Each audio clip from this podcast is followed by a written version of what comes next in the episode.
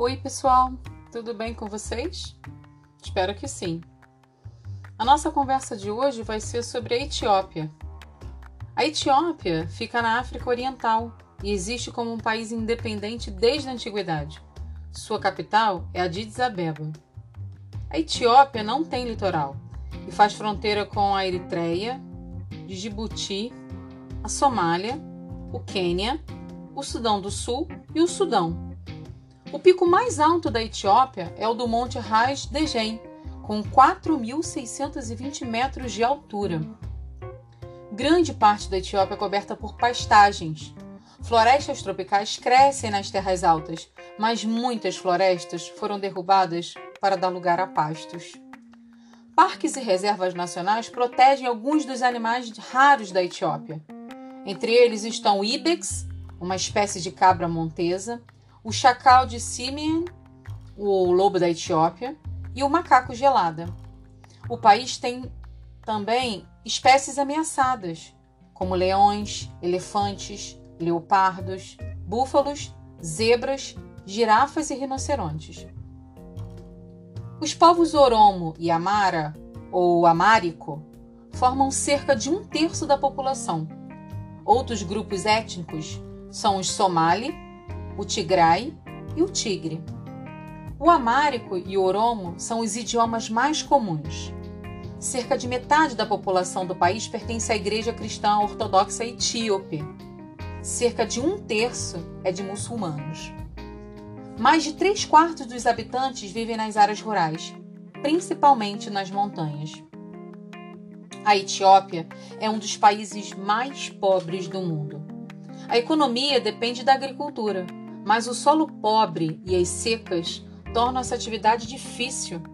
As principais culturas alimentícias são milho, cana-de-açúcar, sorgo, trigo e cevada.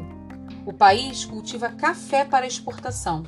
Os gados bovino, ovino e caprino fornecem carne e couro. Agora um pouco de história para vocês. Fósseis de alguns dos primeiros ancestrais humanos foram encontrados na Etiópia. Ossos de uma criatura semelhante a um macaco, conhecido como Lucy, foram descobertos no país em 1974. Esses ossos têm entre 3 e 4 milhões de anos. O reino de Damat governou a região do século VII a.C. O reino de Ashum assumiu o domínio por volta de 300 depois de Cristo. Logo adotou o cristianismo. Quando a religião muçulmana começou a se espalhar a partir da vizinha Arábia, no século VII, a Etiópia permaneceu cristã. No século XVI, os portugueses ajudaram os etíopes a derrotar os exércitos árabes invasores. No fim do século XIX, a Itália quis fazer da Etiópia uma colônia. Todavia, os etíopes derrotaram os italianos invasores. Em 1974, militares etíopes derrubaram do poder o imperador Haile Selassie. Isso pôs fim à antiga monarquia do país. A Etiópia teve suas primeiras eleições democráticas em 1995. E aí, vamos conhecer nossa história de hoje que se passa no antigo reino da Etiópia?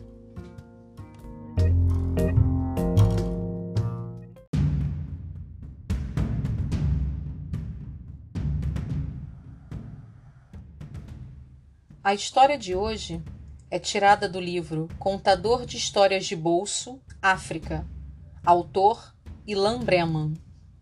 Ilustrações Fernando Vilela, editora Moderna. O desafio de rei.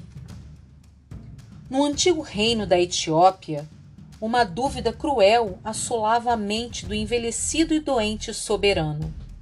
Ele sabia que restavam poucos dias para sua vida terminar.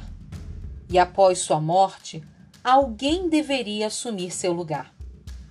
O rei tinha três filhos, os príncipes mais valentes e amorosos que um pai podia desejar.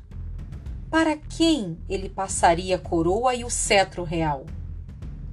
Depois de se aconselhar com os mais velhos e sábios homens da Etiópia, o rei, em seu leito, mandou chamar seus três filhos à sua presença e com muita dificuldade disse: Meus amados e queridos filhos, minha hora está chegando. Preciso escolher meu sucessor.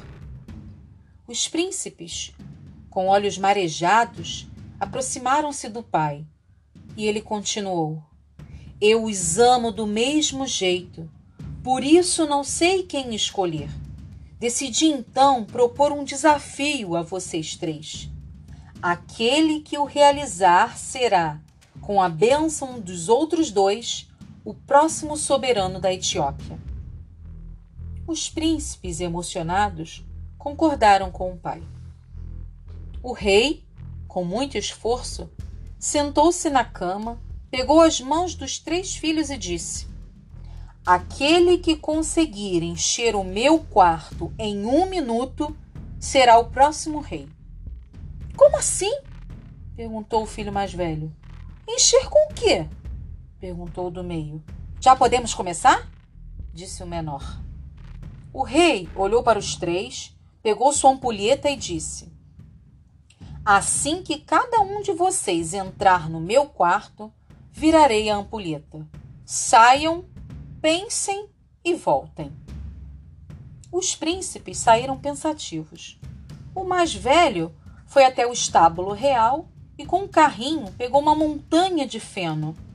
Ao entrar no quarto do pai, este virou a ampulheta e disse: Pode tentar encher meu quarto em um minuto.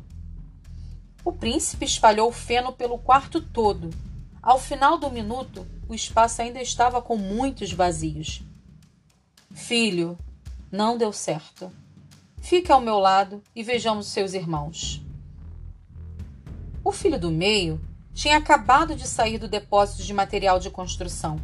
Ele empurrava um carrinho com uma montanha de areia. Assim que entrou no quarto do pai, este virou a ampulheta e disse: Pode tentar encher meu quarto em um minuto. O filho rapidamente começou a espalhar areia pelo quarto todo. Após um minuto, o pai disse: também não deu certo. Fique ao meu lado e do seu irmão, vejamos o que o caçula vai fazer. O filho menor tinha acabado de sair da cozinha. Entrou no quarto do pai sem puxar ou carregar nada. Os dois irmãos tentavam não rir daquela situação. O rei, como nas outras vezes, virou a ampulheta e disse: Pode tentar encher meu quarto em um minuto. O príncipe caçula foi até a janela fechou a cortina, pôs a mão no bolso, tirou uma vela e a acendeu. O quarto todo ficou cheio, repleto de luz. Os irmãos ficaram maravilhados com a sabedoria do irmão. O pai o fez se aproximar e o abençoou. Que a luz da sabedoria guie seus atos, futuro rei. Dizem que após a morte do velho rei, o príncipe caçula tornou-se um justo e sábio soberano, que tinha nos seus irmãos os mais fiéis conselheiros.